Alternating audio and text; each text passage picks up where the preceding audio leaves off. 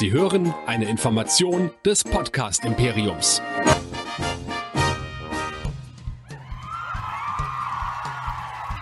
Live aus den Nerd Studios in Düsseldorf. Ein Falke macht noch keinen Captain. Hier kommt Nerdizismus, die Podcast-Show von Nerds für Nerds.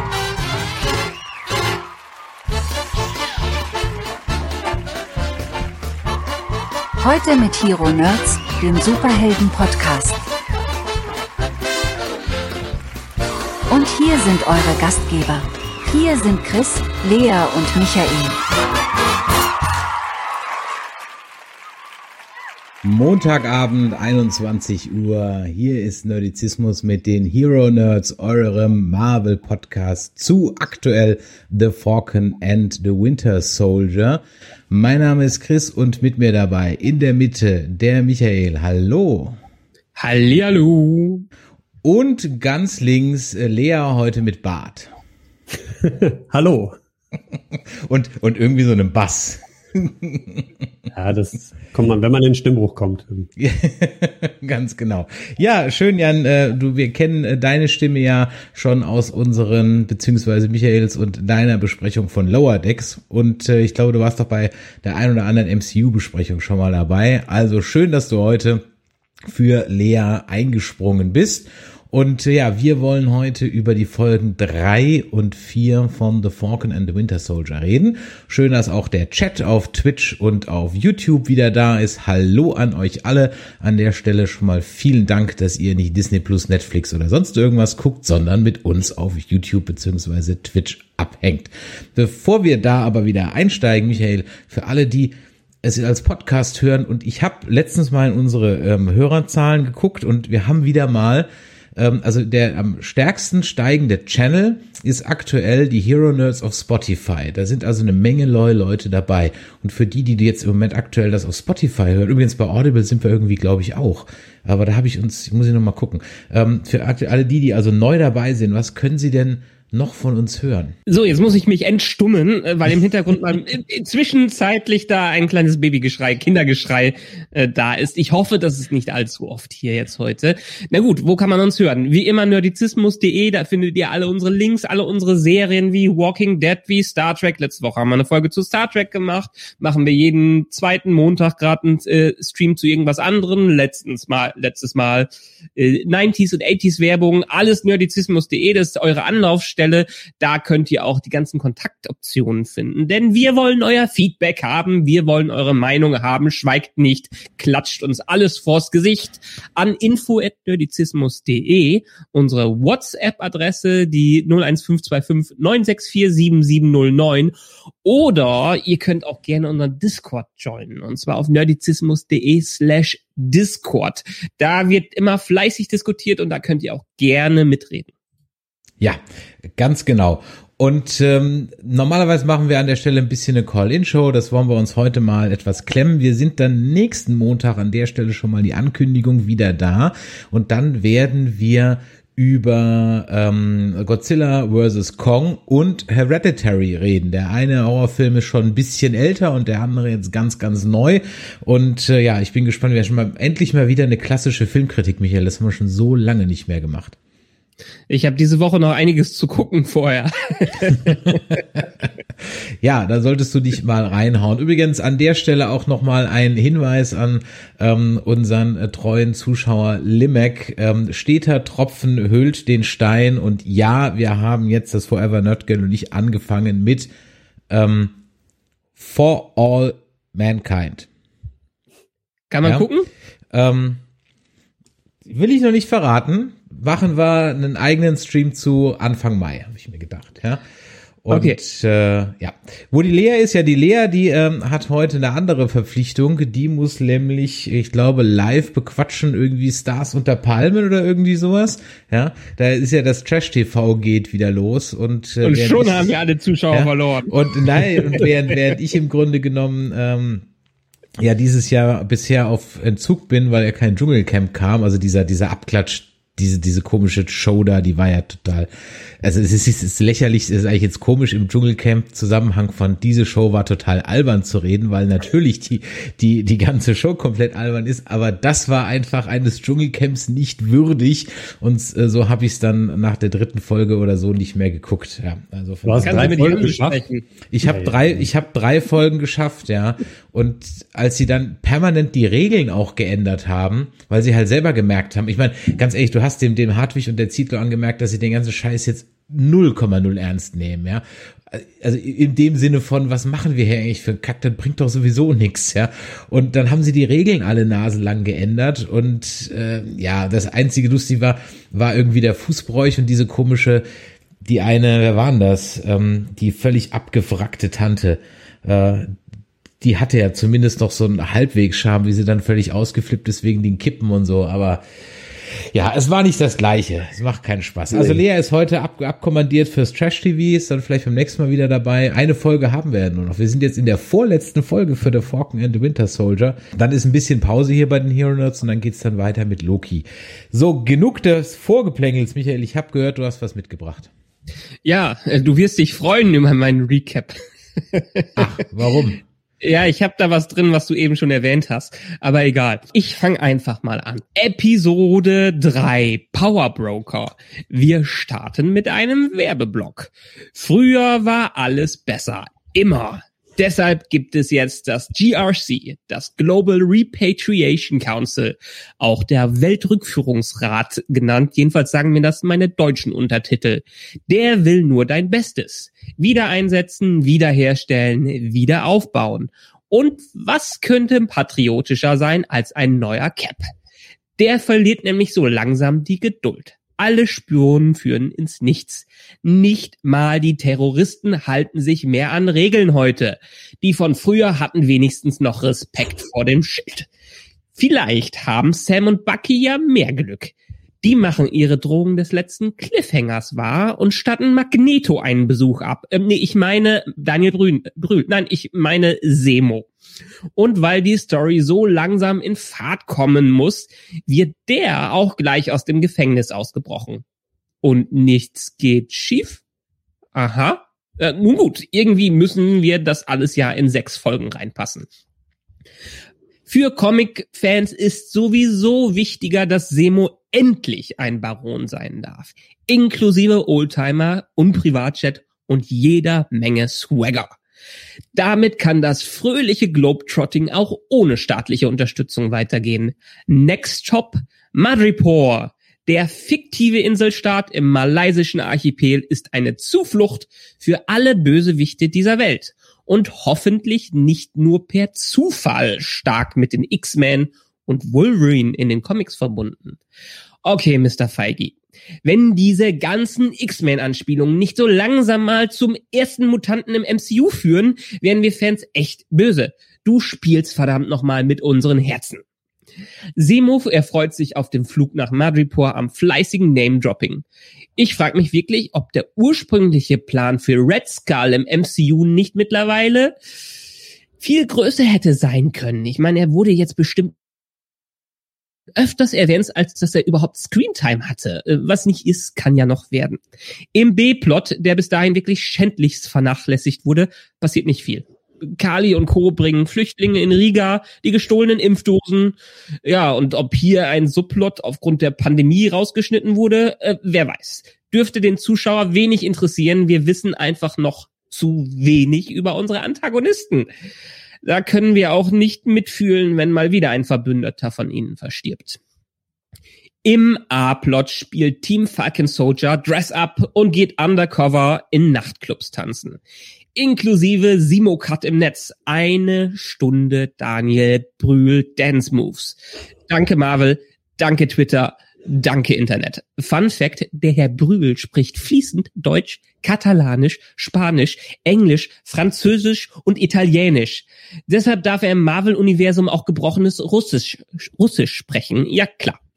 Äh, sonst hat die ganze Nachtclub-Geschichte eigentlich nur Easter Egg-Relevanz. Äh, Kleinst Gangster Selby offenbart den nächsten verrückten Wissenschaftler und die Schnitzeljagd geht weiter. Vorher fliegt noch die Tarnung unserer drei Musketiere auf. Stört aber auch nicht, denn wir erinnern uns an den Trailer und an die Poster. Peggy Carters Großnichte Sharon sollte ja auch noch auftauchen. Tut sie und rettet Tick, Trick und Track. Obwohl sie ziemlich angepisst ist, dass sie nach den Ereignissen von Civil War immer noch auf der Flucht sein muss. Gibt leider kein Dschungelcamp im MCU für D-Listenhelden. Dafür darf sie hier das Convenient Plot Device sein und helfende Hand spielen.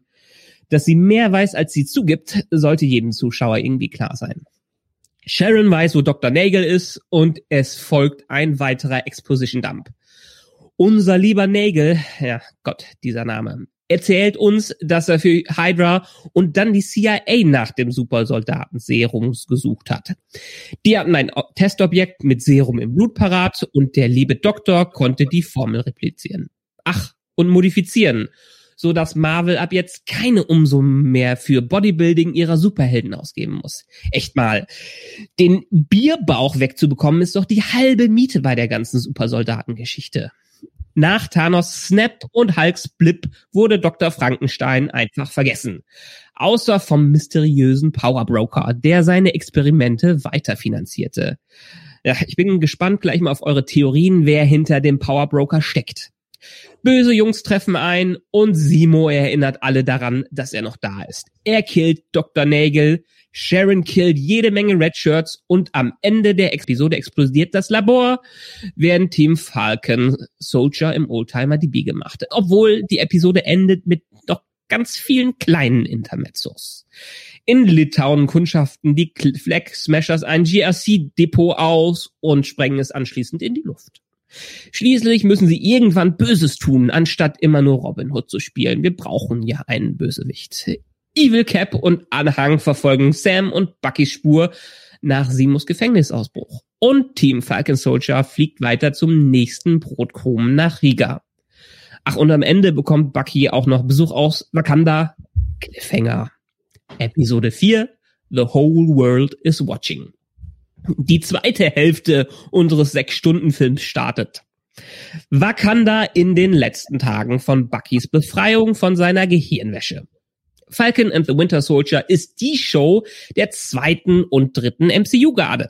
Entsprechend treffen wir auch hier einen Charakter, der bisher im, eher im Hintergrund war. Eine vakandische Kriegerin, nam, Kriegerin namens Ayo, die Buckys Therapie begleitet hat und die jetzt vor Bucky in Riga steht und ihm ein Ultimatum stellt. Bis zum Ende der Episode, aka acht Stunden Ingame-Zeit, händigst du mir Simo aus oder ich hole ihn mir selber erst eine Episode dabei und es fühlt sich irgendwie schon an, als wäre Simo schon die ganze Zeit dabei. Aber ja, natürlich ist Wakanda stocksauer, dass der Mörder des alten Königs auf freien Fuß ist. Der Gruppenzwang ist hoch in Episode 4. Buckys Freunde wollen Simo und Sams Freunde wollen Kali. Deren Fame-Status ist gerade von Attila Hildmann auf Osama Bin Laden gestiegen. Ein Bombenanschlag mit drei Toten kann das schon mal machen. Der Großteil der ersten Hälfte der Folge geht damit dann drauf, dass Sam und Bucky Carly suchen. Und das bevor Evil Cap und Anhang sie finden. Denn Sam glaubt weiterhin an das Gute im Menschen, während John Walker einfach nur beweisen will, dass er toll als Cap ist. Zwischendurch hält Simo tiefenwirksame Monologe und besticht kleine Kinder mit Süßigkeiten. Oh, Sam bekommt seine Chance. Muss ja nicht alles Kindergarten sein. Das sieht John nicht ein und stürmt die Bude, bevor Sam sich seinen Stern als Chefdiplomat sichern kann. Eine Verfolgungsjagd später darf Simo wieder eine Waffe zücken, Kali eine Wunde davontragen und John im Besitz der letzten Ampulle Supersoldatenserum sein. Chekhovs Waffe ist endlich im Besitz des wahren Endgegners dieser Serie, vermute ich zumindestens es ist trotzdem eine Tragödie, dass wir erst jetzt mehr über Kali und die Flex Smashers erfahren. Bisher waren sie uns egal. Und ab dem Ende dieser Episode werden sie wahrscheinlich gar keine Rolle mehr spielen. Schade. Der ohnehin schon dünne Plan mit dem Serum ist jedenfalls für die Flex Smashers dahin. Zeit für Plan B. Evil Cap soll dran glauben, damit die Welt sieht, wie Evil Cap, Evil, Evil Cap ist. Ähm, ja, irgendwie so. Äh, TikTok, TikTok, Simos Zeit ist abgelaufen. Während Sam und Bucky ein frustrierten, ein frustriertes John Walker Kind beruhigen wollen, platzt die Dora Milliel, ich kann den Namen jetzt nicht aussprechen, in die fröhliche Runde. Ayo will Semo, aber Semo will nur chillen. Es wird gekämpft und Semo entkommt. Wenn diese Episode eins kann, dann ist es Action. Flache Story, schöne Kämpfe, kann ich manchmal mitleben. Ein paar Dialogszenen später lockt Carly Team Falcon Soldier in die Falle, um Evil Cap alleine auszuschalten. Jetzt wissen wir auch, warum Sams Schwester damals so prominent eingeführt wurde, aber später fast vergessen. Plot Convenience, Plot Convenience, Plot Convenience. Nun ja, der finale Kampf entbrennt. Sam darf endlich wieder Flügel tragen. John Walker darf endlich Super Serum trinken und der schwarze Sidekick darf endlich ins Gras beißen. Äh, ja. Keine Zeit drüber nachzudenken, denn Evil Cap wird richtig evil. Mit seinen neuen Superkräften ausgestattet wird der Slack Flag Smasher Kopf gesmashed. Im Livestream auf Facebook und Instagram. Schnitt zum Money Shot der Episode John Walker im Cap Outfit mit Steves blutigem Schild im Arm. The End. Tja. Das war viel. Ja. ja, in der Tat, das war viel. Wenn dir ähm, Wakanda Bene Gesserit nicht zusagen, dann probier's doch mit Kovat Milat. Das brauchst du dann einfach nur einmal lernen und dann, ja, dann, dann kannst du einfach das nehmen, ja. Also ja. von daher, was ist das bitteschön für ein Ding mit, mit kloppenden Frauen Ninja-Kloster, Mönchs, Nonnenorden? Dass jetzt ja, jedes Franchise sowas braucht. Äh, aber Moment, ich meine, Star Trek hat's dann nachgemacht, ne? Marvel ja, ist ja wurscht, es ist trotzdem da. überall, ja. Also, ja. ja. Wobei die, die äh, Dora Milash oder wie auch immer, ja, ähm, ja auch schon, finde ich, als, als äh, Armee in Black Panther schon sehr beeindruckend waren. Und das halt schon so ein bisschen bricht mit allem anderen, ne? Also da so eine reine Amazonenarmee.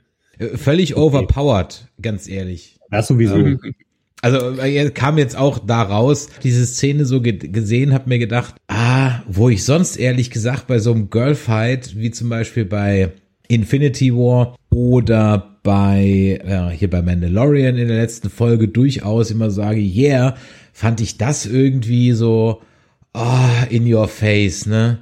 Zwei Frauen prügeln auf vier Männer ein, wovon drei Supersoldaten sind und gewinnen auch noch. Boah, Moment, Moment, Moment, Moment, Moment. Wir haben in dem, zu dem Zeitpunkt hat er noch nicht das Serum getrunken. Das ist ein Supersoldat. Wieso? Steve Walker ist ein Supersoldat. Äh, nee, nee, nee. John Walker äh, ist, hä, natürlich. Nein, in der Szene noch nicht. Doch, Nein, er hat eins, er nimmt dann später zwei. Natürlich hat er schon ein Super Serum. Er kriegt Nein. nur jetzt noch ein doppeltes. Ja, sicher. Nein, das ist ja, das ist ja gerade der ganze Twist der John Walker Geschichte. Ich meine, wir haben letztes Mal drüber gesprochen, dass er eventuell schon Kräfte hat. Hat er aber noch nicht. Natürlich er halt hat er schon Kräfte. Nein, er hat sie jetzt nein, nur nein, verdoppelt. Die, die, ja, sicher. Nein, die, Chat, Nein, die Abstimmung. Wer hat äh, John Walker schon Kräfte? Wo, wo wird jemals gesagt, dass der kein Supersoldat ist? So wie der auf den LKWs rumhüpft, so wie der das Schild wirft, so wie der das Schild fängt, durch Türen bricht. Natürlich hat er schon Superkräfte. Mhm. Hallo? Nee, hat, hat er nicht. Und das wird auch in, im Game erklärt, in dem Sinne, dass er keine Superkräfte hat. Es wird in dem ersten Bericht zu ihm erklärt, dass er, ja, dass er einen besonderen Körperbau hat und alles wirklich gute physische Kräfte und alles sowas, aber keine Superkräfte. Und das ist ja der Twist an seiner ganzen Geschichte. Und dadurch hat er ja auch mit Battlestar den, den, den Dialog, wo er sagt, wünschst du dir nicht manchmal auch, dass du Kräfte hättest? Würdest du das Serum nehmen, wenn du könntest? Weil die beides noch nicht genommen haben. Er ja, aber dann, dann, dann muss ich mal ganz ehrlich sagen, sorry, okay, gut, ja, äh, wenn das so ist, dann ist das aber, also hätte ich das früher gemerkt, ich ganz ehrlich gesagt, das doch völlig großer Kappes. Also ganz ehrlich, ja. muss ich jetzt im Nachhinein dann gerade nochmal sagen, dass das völlig großer Kappes ist, weil es auch gar keinen Sinn macht irgendwie, weil er dann völlig overpowered ist, auch als normaler Mensch, ja. So wie der durch Türen rennt und, und äh, auf den LKWs rumgesprungen ist und von diesem und jenen, das, sorry, das, das war, war mir ganz ehrlich nicht klar, weil ich hatte das so interpretiert, ähm, er haut sich dann die zweite Dosis rein und hat mich an den Satz erinnert, aus dem ersten äh, Captain America kam, wo dieser hier der der eine Wissenschaftler sagt, dass halt diese Serum das Gute verstärkt und das Böse halt auch verstärkt und sie deswegen halt so eine Lusche wie Steve Rogers genommen haben, weil der ist halt so grundgut und äh, da kann halt nichts passieren. Deswegen habe ich war in meiner Wahrnehmung äh, ehrlich gesagt so, dass er jetzt halt durch diese zweite Dosis noch böser wird als er eh schon ist, oder ich sag mal, der Wahnsinn dann völlig Bahn bricht und er halt dann am Ende den äh, einen Terroristen dann mit dem Schild erschlägt. Gut, er war ähm, ja, okay, so be it, ja. Nicht, er, er war ja in dem Sinne nicht böse. In, natürlich haben sie ihn als sehr ambivalent dargestellt. Er, und wie wir in dieser Episode erfahren haben, hat er ja auch in Afghanistan scheinbar ein paar böse Dinge gemacht, äh, die, die da waren. Aber er hat ja immer versucht, noch der, der Posterboy, das Posterchild für alle zu sein. Er ist im Prinzip ja einfach nur, nur das gewesen, was Steve im ersten Captain America am Anfang war er ist auf Promotour gegangen und hat dann Sachen groß machen können. Und dann haben die ihm wahrscheinlich zugetraut, dass er ähnlich wie Steve Rogers auch mal als normaler Mensch so handeln kann, der keine Superkräfte hat. Aber ich stimme dir absolut zu, dass es gar, gar keinen Sinn macht, ihm die Kontrolle über solche Superhelden-Fights zu geben, wenn er keine Superkräfte hat und ihn da ohne irgendwelches großes Backup reinzuschmeißen ähm, ob es jetzt an ihm selber lag oder ob jetzt die, die, die US-Regierung da Mist gebaut hat, nur weil sie ihren, ihren super, ihren normalen Supersoldaten hatten, weiß ich nicht. Aber Fakt ist einfach, das Serum hat er in dem Sinne äh, dann erst genommen, weil er ja auch quasi wie mit dem, mit dem Ring in Herr der Ringe damit angeteased wurde, nimmt er jetzt die Macht an oder nimmt er jetzt nicht die Macht an? Und wie du schon gesagt hast, Dr. Erskine im ersten Captain America hat ja schon gesagt, das Serum potenziert alle Eigenschaften, die sowieso in diesem schon drin sind. Und wenn da jemand hinkommt und du dem das Serum Typen mit PTSD gibst, was der ganz, ganz offensichtlich in einer Art und Weise hast, dann kann es ja nur so schief gehen, wie es gerade schief gegangen ist. Jan, möchtest du auch noch was sagen? Ja. Also mit einem, mit einem Super-Nerd komme ich, komme ich sehr gut klar. Bei zwei, ich will euch nicht unterbrechen. Aber Normalerweise ähm, geht's mir ja so, wenn Lea und Michael äh, über die Comics abnörden, nicht dann so drin sind, so, hm, ja, alles klar. Also ich, ich muss ehrlicherweise gestehen, ähm, ich mag, also wenn man das jetzt mal so auf die gesamte Serie ähm, überträgt, ist halt genau dieses äh, Walker-Problem äh, oder diese Walker-Geschichte so ein bisschen das Problem der gesamten Serie, weil da sehr viel ähm, äh, also man versucht halt irgendwie sehr viele kleine äh, Twists da so mit einzubauen, wie jetzt halt dieses, er nimmt das Supersoldatenserum und macht Feuer ein auf, äh, ich bin der neue Cap, aber ohne Kräfte. Ähm, und wie du schon, wie du halt schon gesagt hast, äh, Chris, ne, der am Anfang hat man immer noch das Gefühl, er hat diese Kräfte, hat er aber nicht. Also irgendwie läuft da so viel im, im Hintergrund, es wird mit so viel Sachen gespielt, dass da einfach, äh, das ist alles ein bisschen over the top. Im Vergleich zu WandaVision, wo das sehr äh, gezielt alles eingesetzt wurde. Mhm.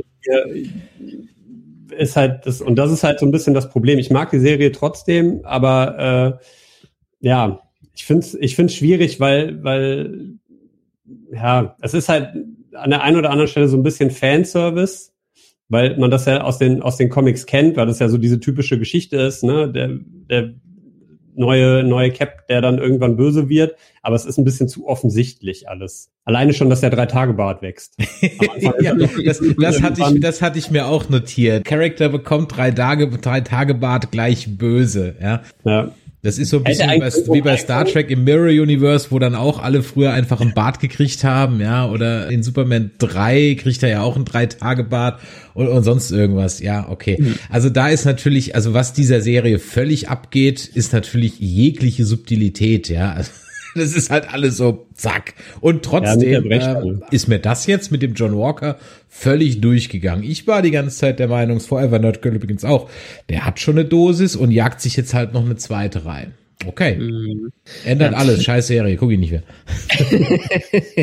nee. Ich muss ja sagen, die erste Folge also ich war ja, ich war ja damals in unserer letzten Episode über das Thema, war ich noch optimistischer, was Falcon and the Winter Soldier angeht. Mittlerweile ist es mir auch zu sehr Standardkost, ohne große Überraschungen. Gerade so diese dritte Episode, wenn jetzt nicht das Thema Semo und dieser eine Stunden Dance Cut im Internet gewesen wäre, der da irgendwie Bass erzeugt hat, die Episode war für mich ein bisschen überflüssig, weil es im, im, Prinzip gab es ein paar Exposition-Dumps, äh, die man damit reinbekommen hat. Madripoor wurde einmal als, als kleines Easter Egg mit reingehauen. Wir haben Sharon Carter gesehen, aber diese, diese Episode hat einen nicht, vor, nicht vorangebracht. Kein, kein bisschen. Das ist halt irgendwie, es ist nicht aus sich selbst entstanden, sondern es ist, als ob die eine Checkliste abhaken wollten und dann sind die irgendwann endlich bei den Flexmeshers angekommen. Ja, ich glaube aber auch diese Madripur-Episode ist halt auch so ein bisschen, ähm, also äh, im Großen und Ganzen wie der Rest der Serie, aber da nochmal so ein bisschen potenziert. Äh, es wird halt alles, wie du schon sagst, so an der Liste, also man hangelt sich so lang. Die werden halt nach diesem Auftritt im Nachtclub, werden die äh, verfolgt und äh, die, die hauen die, die Leute da vom, von den Motorrädern und auf einmal ist niemand mehr da. Also innerhalb von einer Sekunde weiß keiner, wo die drei sind, obwohl es da irgendwie vorher den Riesenaufruf gab, äh, Kopfgeld.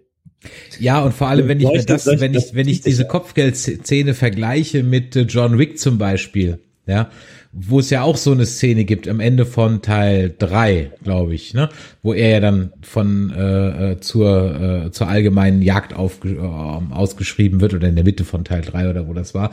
Ähm, da hat das halt eben entsprechende Schwere und so weiter. Hier habe ich auch so das Gefühl gehabt, ja, okay, jetzt kriegen die halt alle, aber halt auch nur ein paar in dieser Cyberpunk-mäßigen Stadt ihre Nachricht, ja. Ähm, und ja, und wie du schon sagst, da war das irgendwie dann rum, ja.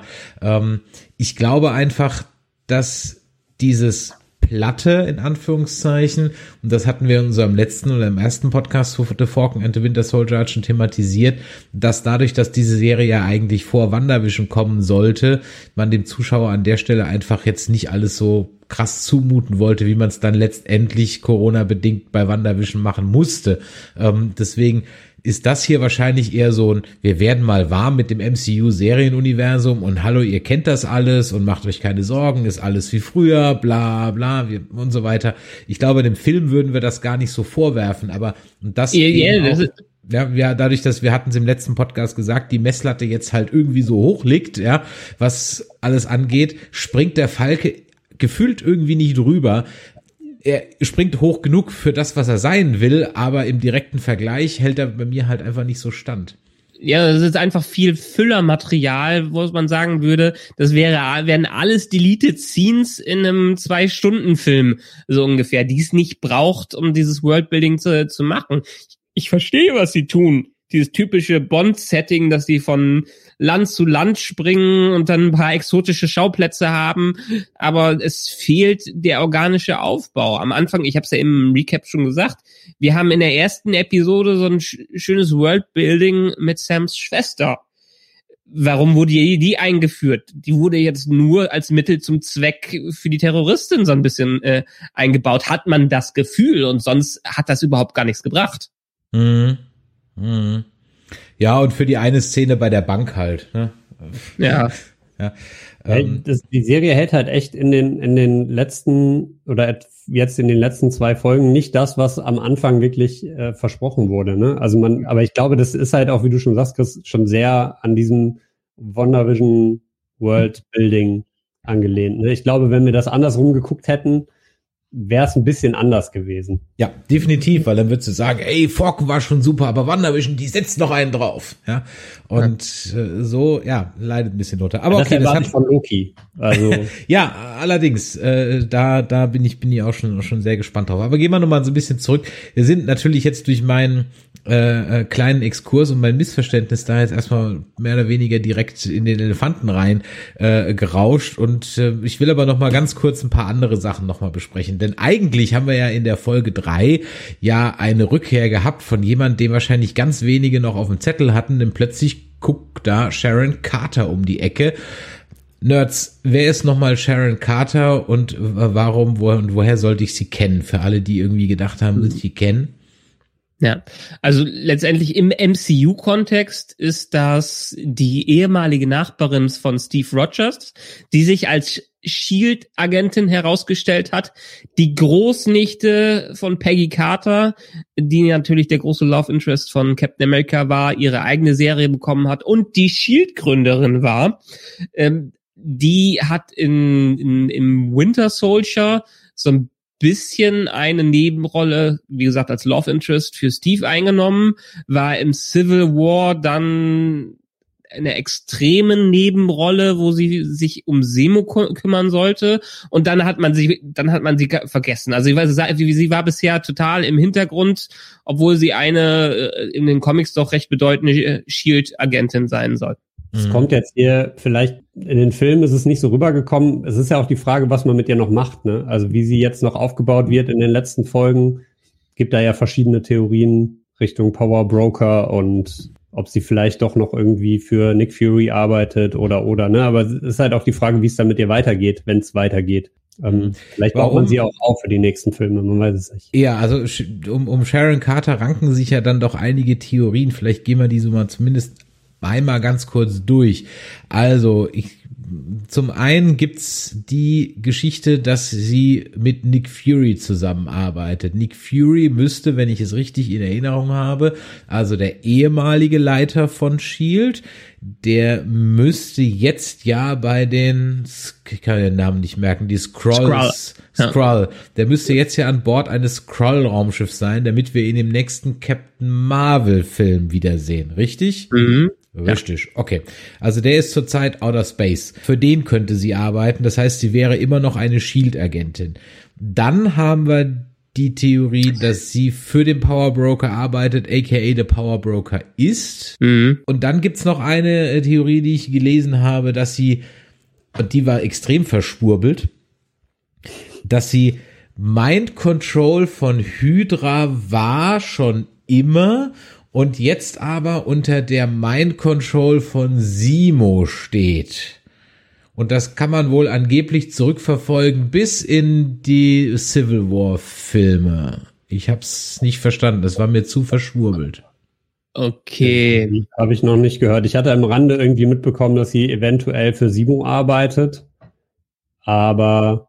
Also der, weil der Charakter in den Comics wohl unter einem Mind Control mal steht und dann Captain America erschießt mit so Zeitkapselpatronen ähm, und äh, äh, da in den Comics, wie gesagt, sich herausstellt, dass sie eben äh, unter dem Kommando von Hydra steht und so die Theorie, dass es halt eben so ist, dass äh, Sharon Carter an allen und das wurde dann auch belegt, wir können es ja dann mal verlinken in den Show Notes, an allen entscheidenden Punkten im Civil War und darüber hinaus bei Steve Rogers immer gesagt hat, ja, mach doch mal.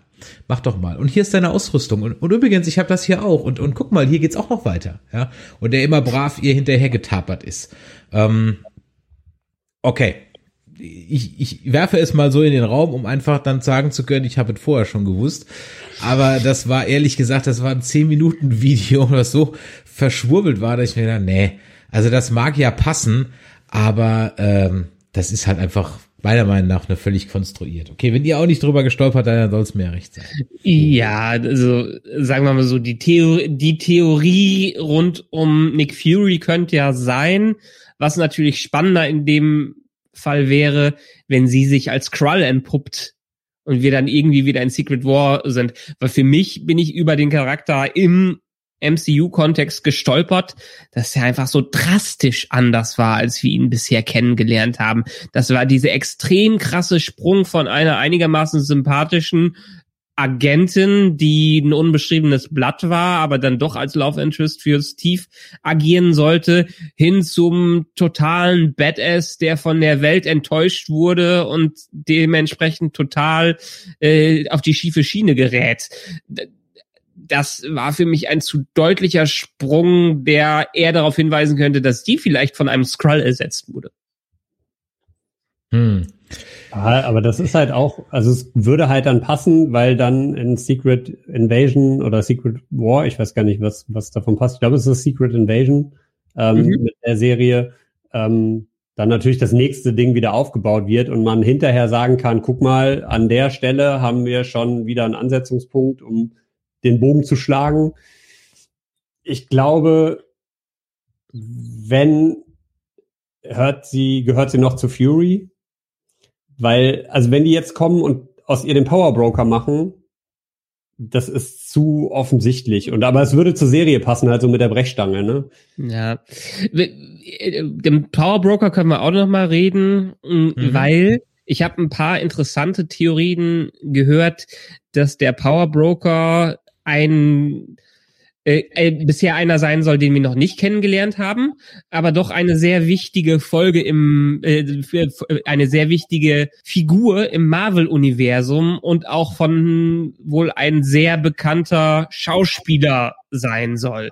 Der soll nicht weiter über das hier, über die Serie hinaus engagiert worden sein, aber die Spekulat äh, Speku äh, Spekulation. Ne? Ja, die Spekulatius, die, äh, ja. Ja, die Spekulatius gehen dahin, dass wir jetzt nicht in WandaVision das große Cameo oder irgendwas Tolles bekommen haben, sondern jetzt hier was Nettes hinbekommen. Mhm. Und gibt's da irgendwie Namen, die kolportiert werden? Nee. Das, das weiß aktuell keiner. Beziehungsweise mehr habe ich nicht darüber erfahren. Immer du mit deinem halbgaren Wissen hier schmeißt ja, mit Gerüchten um dich, ja, die du überhaupt nicht ne, bestätigen kannst, ja. Ne, ne, natürlich, deshalb sind es ja Gerüchte. Ich kann auch jetzt das Gerücht sagen, dass sich der Power Broker als Armin Sola entpuppen soll. Was ich übrigens ehrlich gesagt für durchaus plausibel halte.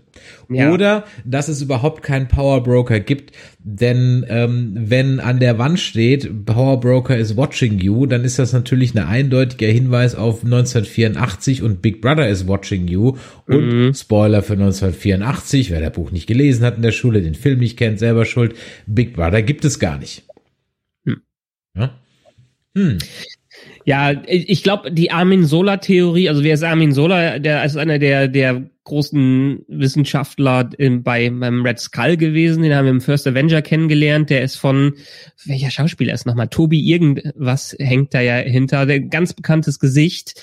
Der ist im Winter Soldier wieder aufgetaucht, weil er wirklich an Bucky rumexperimentiert hat und im Winter Soldier plötzlich als KI in einem ultra alten Computer aufgetaucht ist. Ja. Und die Theorie ist, also an, angeblich ist er in der Luft ges äh, ges äh, gesprengt worden, in der Szene haben wir das gesehen.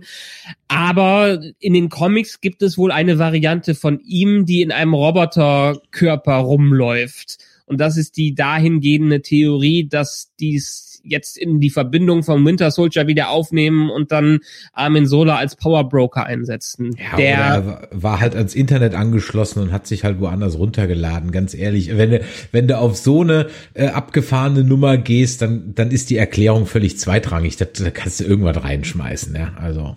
Der Vorteil bei ihm ist ja auch, dass er den Zap, äh, den Snap überlebt haben könnte, weil genau. er ja nur eine KI ist, eine Maschine und kein Leben in dem Sinne. Zum Beispiel. Es gibt ja auch mit den Farbwelten da so, ein, so eine Theorie, weil die SMS, die ähm, Kali bekommt, ist ja, äh, ich glaube, auf einem grünen äh, oder nee, nicht, es geht nicht um die SMS, sondern als dieser Aufruf kommt für die für die Kopfgelder auf die drei in Madripur, ähm, wird es auf so einem äh, grün auf schwarz dargestellt. Und weil in dieser, in dieser Szene, wo äh, Solar im PC auftaucht, das auch wieder grün auf schwarz ist, dass man da irgendwie so ein bisschen den Boden, Bogen schlägt. Aber es, mhm.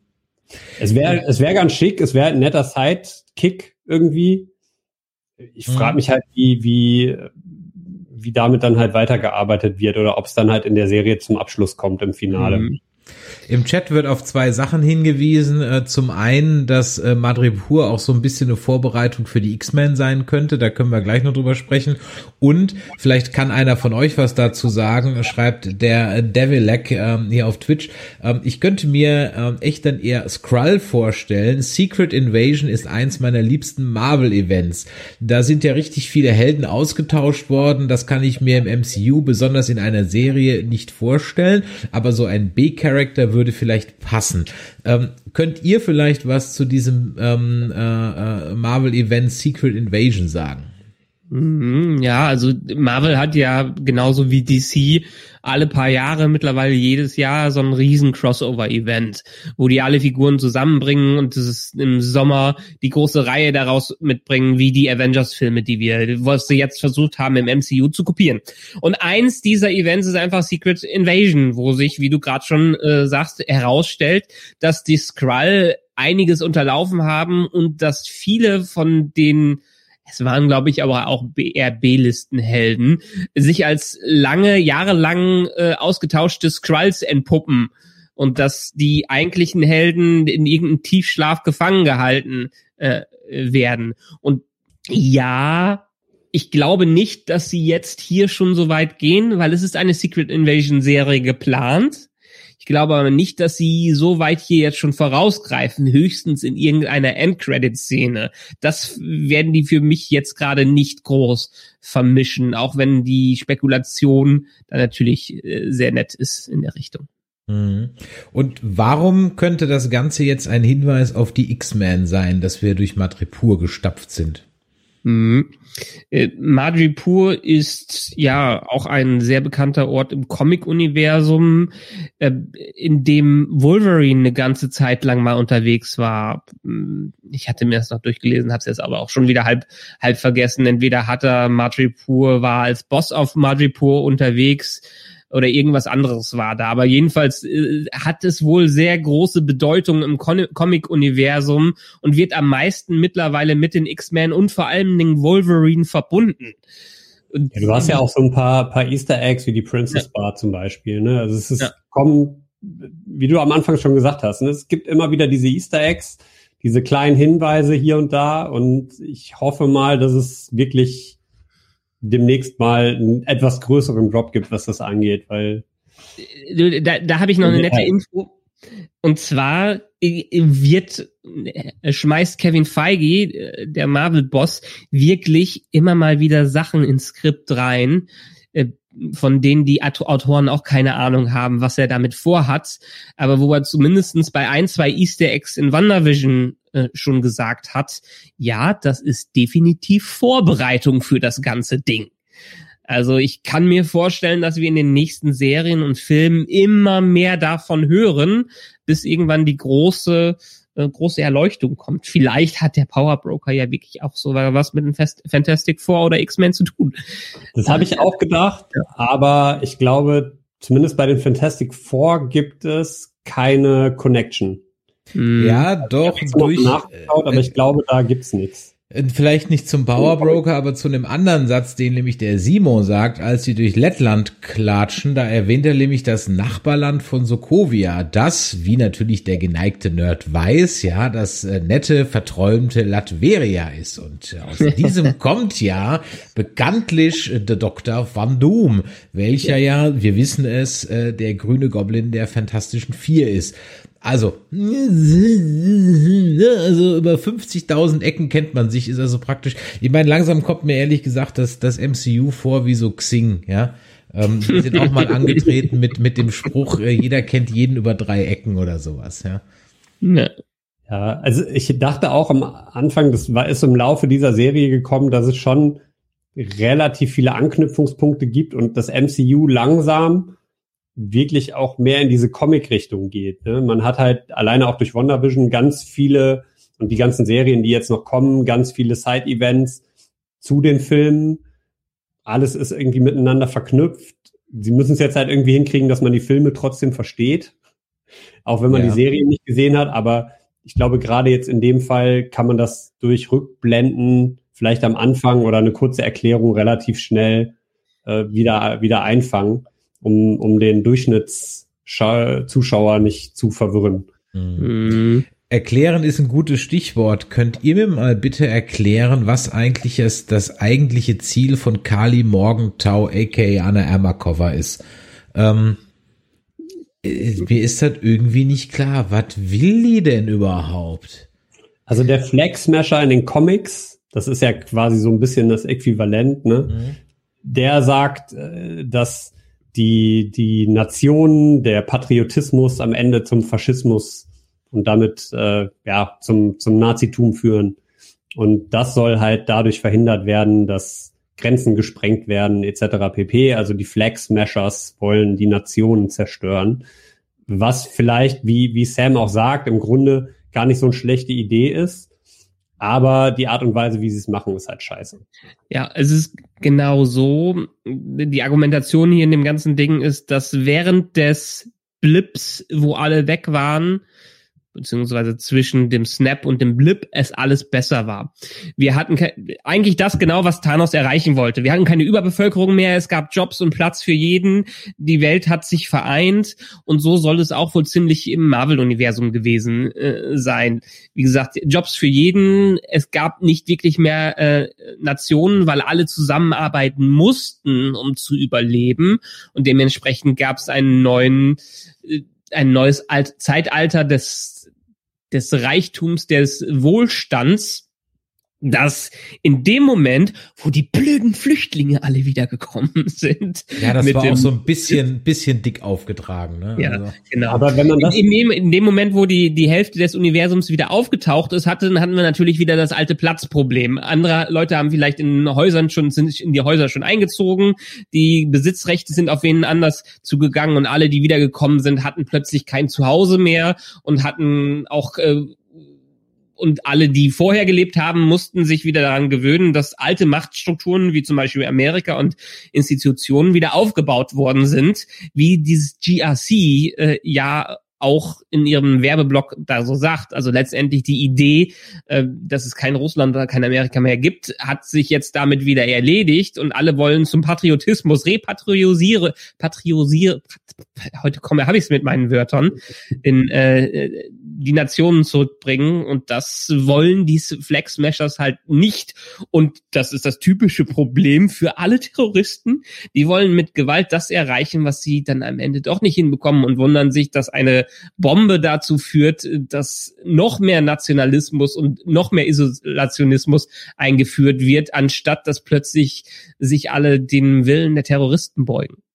Aber ich finde, wenn man sich die, wenn man das so ein bisschen auch als Grundlage nimmt und das, wie gesagt, Sam äußert ja durchaus Verständnis für, für das Anliegen, so im Rückblick, alleine was ja auch schon in, in, ähm, in Endgame gesagt wurde, auf einmal sind die, sind die Flüsse wieder, wieder sauber und alles ist äh, wieder total toll. Das sagt äh, Steve Rogers ja ähm, am Anfang. Und so ein bisschen bekommt man schon so das Gefühl rückblickend, dass Thanos vielleicht auch gar nicht so falsch lag. Bei allem Negativen, was, was es da gab. Aber tatsächlich äh, bekommt man also so ging es mir zumindest jetzt auch gerade so in den Netzfolgen, so ein bisschen Sympathie. Der, der Misanthrop in mir sagt schon langem, dass das eine scheißen gute Idee war, ja.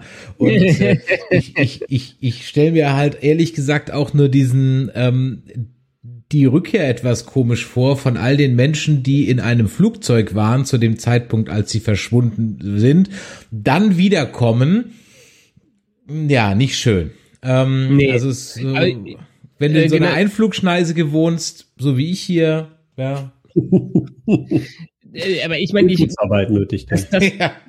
Ich habe es auch schon in meinem Re Recap gesagt, das große Problem dieser Antagonisten bisher war, erstens kannten wir sie nicht, zweitens haben sie eigentlich nichts Böses gemacht, weil die wollten ja eigentlich nur alles gut für äh, die Leute machen und das, das, die haben Medizin verteilt, die haben Impfstoffe verteilt, die haben Robin Hood gespielt und jetzt macht man sie nur dadurch böse, äh, dass sie einfach irgendwen zerbomben. Vorher waren die Motive von denen ja gar nicht mal so schlecht im Gegensatz zu dem, was durch den Ultranationalismus, der jetzt zum Beispiel durch den neuen Cap visualisiert wird, äh, alles wieder zunichte gemacht wird. Aber ich glaube, sie sind halt vor allem dafür da, halt John Walker aufzubauen als als großen Bösewicht. Also ja. es ist natürlich, ich, ich kenne den Flag Smasher, also die Figur ähm, aus den aus den Comics nicht, aber also nicht so ne, über das, was man halt so ein bisschen bisschen liest im Kontext hinaus, aber ich glaube tatsächlich, dass er in den Comics natürlich auch dieses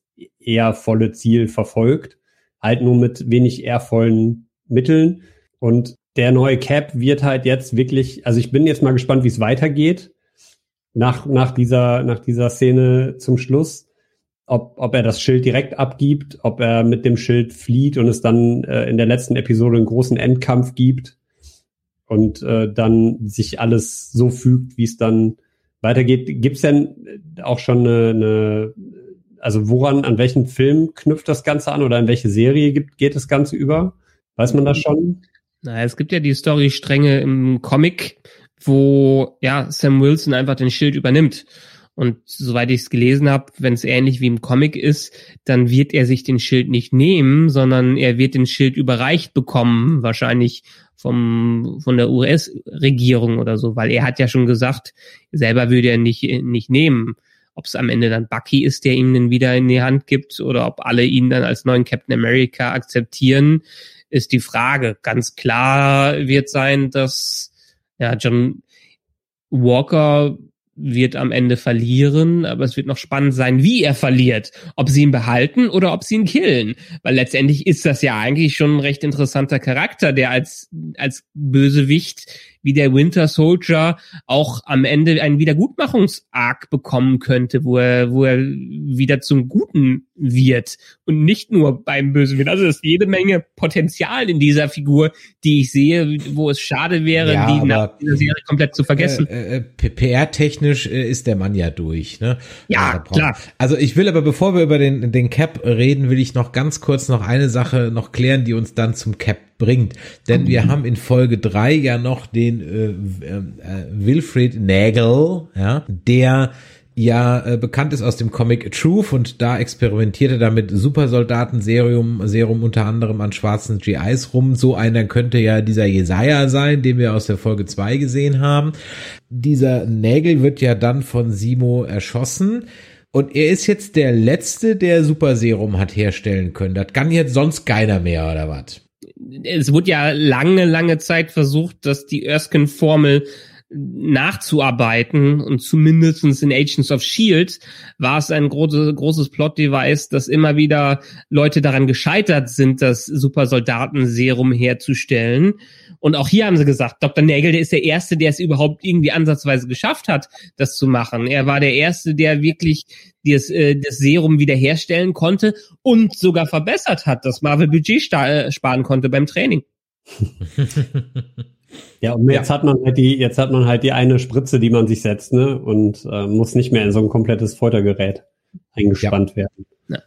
Und dann macht also Cap ein auf Boromir und er liegt der Versuchung, haut sich die Spritze rein und goes nuts das ist, glaube ich, so. Wir haben vorhin schon drüber gesprochen, ganz am Anfang, wo, wie gesagt, mir das nicht so ganz klar war. Aber unabhängig davon ähm, ist ja die Conclusio die gleiche. Er dreht im Grunde genommen dann durch und äh, erschlägt lustigerweise den Terroristen, der vorher noch gesagt hat, dass er als Kind riesiger Captain America Fan war. Also das wäre im Prinzip bei mir das Äquivalent, wie wenn ich von David Hasselhoff mit Knight Rider überfahren worden würde.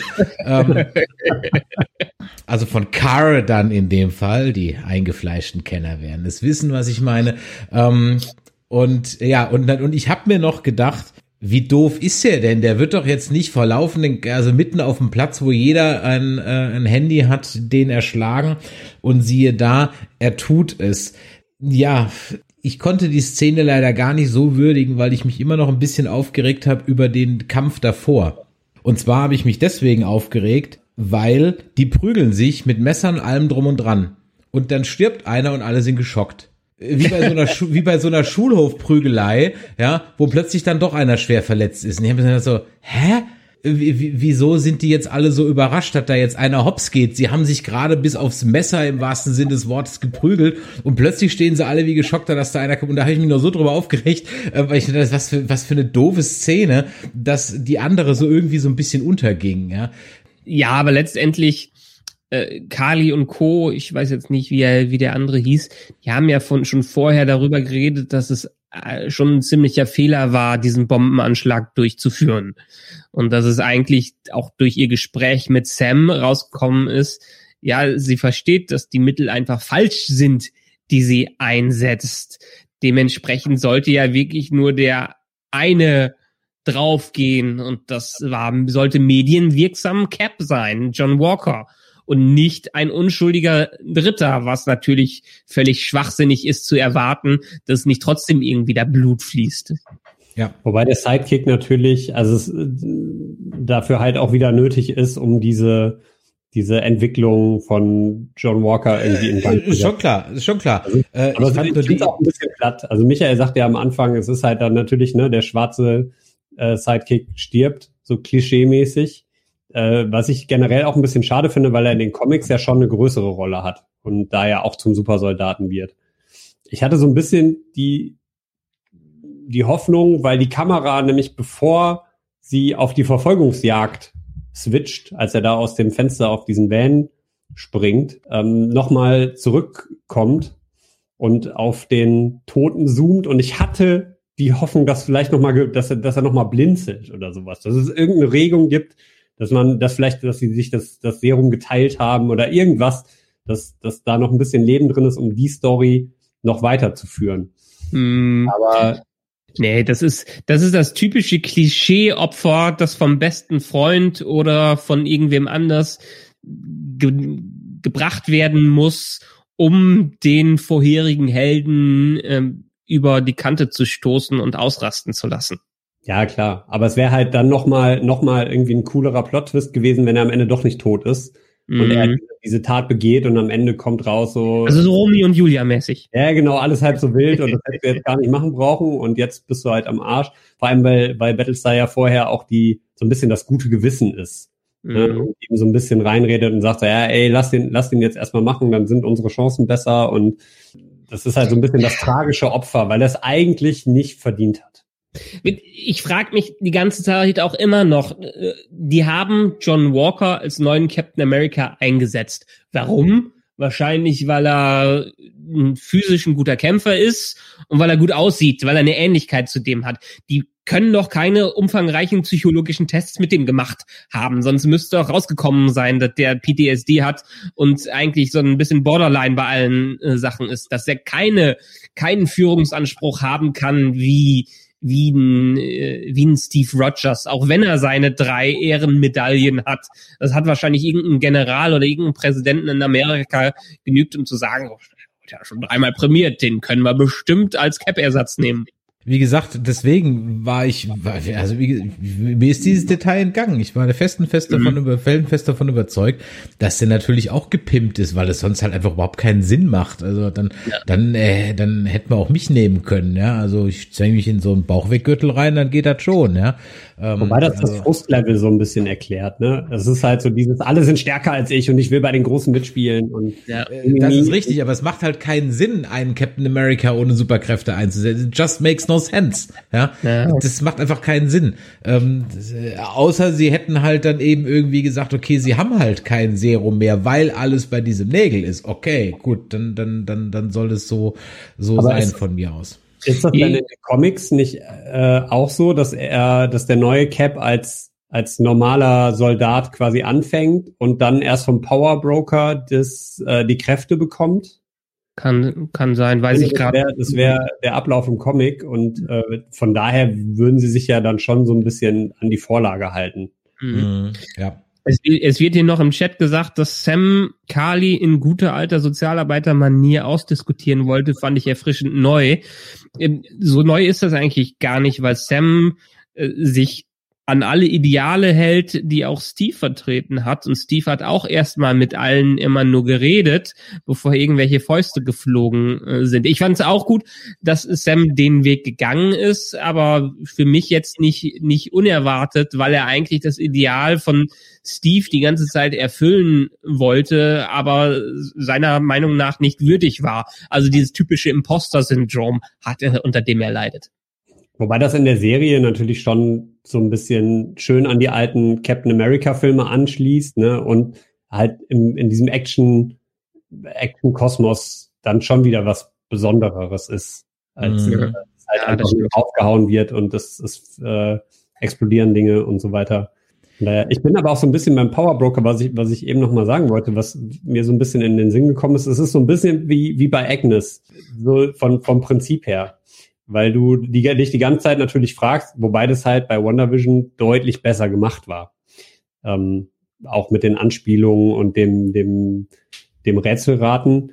Ähm, von daher glaube ich, beim, beim Power Broker es wird versucht, das so ein bisschen mystisch aufzubauen. Ich glaube, am Ende ist es wirklich was, was sehr Simples. Und das Gut. ist halt leider aber auch das, um ganz zum Anfang wieder zurückzukommen, wirklich das Problem auch bei der ganzen Serie, dass das sehr mit der Brechstange gemacht wird. Ja, wir, wir haben vier Episoden hinter uns, also die ersten zwei Drittel des Films sind durch und jetzt können wir quasi ins Finale übergehen, wo es wahrscheinlich nur weiter Krachbrumm und sowas alles gibt, äh, wie Chris es immer schön zitiert. Ja, Bum Bum und Schießerei, Pfeil und Bum Ja, ja, Bum Bum und Schießerei, genau, so war das hier. Ähm, also ich glaube, es gibt in den nächsten Episoden gibt es hoffentlich noch eine große Überraschung, habe ich ja letzte Mal schon gesagt. Wir brauchen irgendeinen großen Reveal, wie wir es schon beim Winter Soldier äh, am Ende hatten und letztendlich auch so ein bisschen bei, äh, bei Civil War. Und dann gibt's die großen fetten Action-Szenen, wo alle aufeinander krachen. Schön fände ich es jetzt, wenn sie so ein bisschen die aktuellen Ereignisse äh, parallel laufen lassen und äh, Amerika trotzdem hinter John Walker steht, weil äh, er ja einfach nur äh, die Welt verbessern will und äh, ihn aller, aller Trump-mäßig ähm, verteidigen. Ja, aber das ist jetzt nicht wie, wie, wie, wie Trump, der auf der Fifth Avenue jemand erschießen könnte und damit durchkäme, was wahrscheinlich sogar tatsächlich stimmen würde. Mhm. Ähm, aber in dem Fall, äh, nein, äh, der ist durch. Also ich, ich schätze mal, dass die nächste Szene ist, er schmeißt den Schild hin und rennt weg also der, der Walker macht mir auch keinen mutigen Eindruck. Also andersrum, ich glaube, dass er in dem Moment irgendwie, der hat zwar seine Medal of Honors und so weiter, aber am Ende des Tages ist er doch eine ziemlich feige Sau. Ja, ich könnte mir gut vorstellen, dass der jetzt wirklich das Schild wegschmeißt. Naja, das Schild wird er nicht wegschmeißen, er schlicht und ergreifend abhaut. Ja, dann hinterher und am Ende die letzte Szene ist dann wahrscheinlich wieder ein Sam dann ganz feierlich vom CGI, Ronald Reagan, nee, CGI, nee, gibt ja, gibt ja keinen echten Präsidenten. Präsidenten sehen wir ja nie. Ähm, übrigens auch so ein Fakt, ne? Politik ist ja völlig raus. Also mhm. diese Helden hier unterliegen ja keinerlei Kontrolle mehr.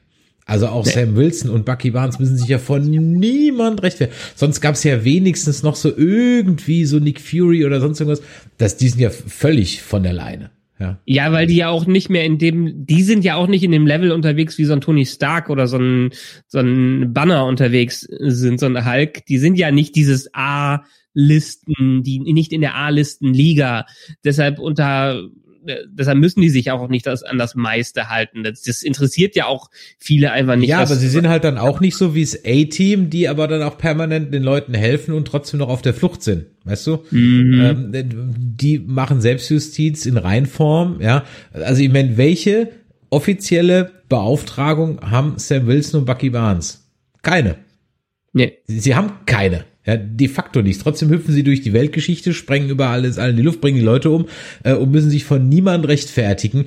Da kann man eigentlich, sag ich mal, da müsste man eigentlich zumindest fürs Team Walker sein, weil der hat wenigstens offiziellen Auftrag. Ja, und wie der Chat richtig schreibt, der Sam wird noch nicht mal bezahlt für den ganzen Scheiß. Das stimmt. Hier wird auch noch äh, gesagt, der, ist der Powerbroker vielleicht der Mandarin. Ähm, würde ja dann, wie ja auch dann steht der Bogen zu Chang-Chi, äh, geschlagen werden.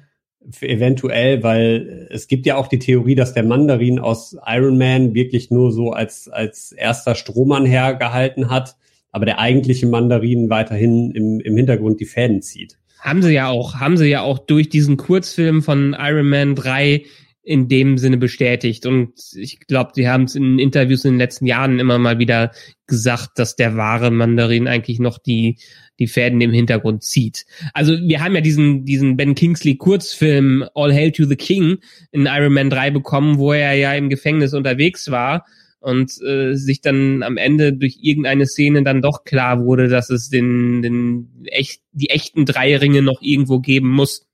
Mhm. Ja, Mai, ich habe noch ein paar Sachen auf dem Zettel, aber das ist jetzt eigentlich nur noch so ein kleiner äh, Kleinkram. Ich denke mal, wir können heute mal so einen ersten Bogen drüber spannen. Ich würde gerne dann in der nächsten Folge mal drüber reden, ob das nicht alles langsam ein bisschen too much wird. Jan, du hast es vorhin so ein bisschen angedeutet, ähm, ob man da als unbedarfter Zuschauer eigentlich noch irgendwie mitkommt. Müssen wir mal schauen. Jetzt haben wir noch zwei Folgen. Ähm, ich halte für mich so ein bisschen fest, im Gegensatz zu Wanderwischen reicht es mir auch völlig aus, wenn ich das irgendwann am Samstagmittag gucke. Ja. Ist so, wohingegen bei WandaVision eigentlich nach Hause kommen, Fernseher an Couch, zack, zack, zack, und zwar in der Reihenfolge und vielleicht noch zwischendurch oder vorher noch was, äh, was essen, habe ich jetzt Zeit. Wie geht's euch beim Gucken? Muss nicht unbedingt gleich am Freitag sein, oder? Mm, schon so ein bisschen, weil sonst nichts kommt. bei, bei WandaVision hatte ich genau wie du echt so dieses Ding, so boah, ich war so gehypt und war so heiß auf den Freitag, um die neue Folge zu sehen. Jetzt ist es so ein bisschen so, dass ich mich halt schon darauf freue und gespannt bin, gerade jetzt nach dieser, nach dieser mega Endscene, ähm, die ja, die ja wirklich sehr ikonisch gemacht war mit dem blutigen Schild. Und ich habe mich tatsächlich gefragt, ob es sowas in der Art vorher bei Captain America in irgendeiner Art und Weise schon gegeben hat, weil, weil das, das Schild als Symbol halt so blutig darzustellen, das gerade auch auf Disney Plus darf man ja auch nicht vergessen, dass so, so eine brutale Szene da irgendwie dargestellt wird. Das fand ich schon sehr beeindruckend. Aber tatsächlich ist es bei mir immer so, auch die Frage, was gucke ich zuerst? Die neue Folge Solar Opportunities. Ähm, Solar Opposites. Oder Solar Opposites. egal. Es ist, es ist auf jeden Fall äh, eine nette Unterhaltung und ähm, wie gesagt, ich, ich freue mich sehr auf Loki, weil ich glaube, da wird dieser Hype wieder, wieder größer werden. Weil ich glaube, da kann man auch noch mal ein bisschen mehr mehr rumnörden und noch mehr Theorien spannen und äh, Richtung, Richtung Multiverse und so weiter. Das, das fehlt ja hier so ein bisschen komplett, die Zauberer. Und ja, Tom wir haben einfach hier auch immer, also von daher. Wir haben ja auch einfach keine Mystery Box. Das muss man ganz klar sagen. Wir haben vorher in WandaVision war der, der große Treiber des ganzen Mystery Box. Was passiert? Was ist das gro große Geheimnis dahinter? Was passiert hier wie? Äh, aber das, das haben wir ja jetzt hier einfach nicht. Übrigens, äh, nur kurz zur Info für alle unsere Star Trek Hörer. Ähm, guckt mal in Solar Opposites rein, für alle, die äh, Lower Decks gut fanden. Kann man auf Disney Plus sehen. Weil wurde von dem gleichen Macher gemacht, der einerseits bei Rick and Morty dabei war, aber andererseits Lower Decks als Showrunner dahinter ist, Mike McMahon. Also, ja. also die Serie ist tatsächlich ganz nett, kommt aber weder an das eine noch an das andere ran. Es fehlt halt so der, der, der Faktor Star Trek und auf der anderen Seite ist es halt nicht ganz so abgedreht wie Rick and Morty. So, es, und wer dann die perfekte Mischung haben will aus Outlander und Star Trek, der muss dann halt For All Mankind gucken, ja. Ist von Ronald, äh, von Ronald Moore, der war ja schon bei Star Trek ganz tief involviert. Forever Nerd Girl und ich gucken es gerade. Der Limik hat uns darauf aufmerksam gemacht und auch dazu gibt's auf jeden Fall dann nochmal einen Cast. Ähm, ja. ja Freunde der Sonne, würde ich mal sagen, packen wir für heute mal unser kleines Nähkästchen zusammen. Jan, dir an der Stelle schon mal vielen Dank fürs Einspringen. Wenn euch das heute hier gefallen hat, dann lasst doch mal einen Daumen nach oben da und abonniert unseren Twitch bzw. YouTube-Kanal. Dort hört ihr nämlich praktisch unsere Folgen immer live in der Entstehung und müsst dann nicht erst warten, bis sie in eurem Podcatcher auftauchen. Solltet ihr das Ganze aber über euren Podcatcher hören, dann freuen wir uns über eine Bewertung. Entweder, wenn ihr das über iTunes hört bei iOS, dann lasst doch mal ein paar Sterne da und schreibt uns was dazu. Da freuen wir uns natürlich jedes Mal. Und solltet ihr eine App wie Podcast Addict benutzen, auch dort könnt ihr uns bewerten und Sterne hinterlassen. Das freut nicht nur uns, sondern auch die entsprechenden Algorithmen, die unsere kleine Show dann weiter nach oben boosten. So, von daher also vielen Dank schon mal auch wieder an den Chat. An der Stelle schön, dass ihr heute Abend wieder dabei wart. Nächsten Montag, wie gesagt, mal nach langer Zeit wieder Filmkritiken auf jeden Fall mit Godzilla vs. Kong und Hereditary und vielleicht noch, Michael, wir können wahrscheinlich noch so ein kleines Recap machen, was wir sonst so geguckt haben. Man guckt ja viel zur Zeit. Ne? Und ähm. ähm da können wir da auf der Stelle vielleicht noch ein paar Filmtipps von euch geben. Jan, an dich nochmal, wie gesagt, vielen Dank, dass du dabei warst. Und ja, in, in, in dabei haben. Gerne, ja. Und äh, äh, zu, zur zweiten Staffel Lower Decks bist du ja dann auch wieder dabei, ne? Selbstverständlich. Genau. So, in diesem Sinne, also, liebe Leute da draußen, machtet Jord und äh, schlaft schön. Macht noch einen schönen Arbeitstag, seid brav und anständig, vergesst die Bewertung nicht, empfehlt uns weiter und dann bis nächsten Montag. Tschüss. Tschüss. Ciao.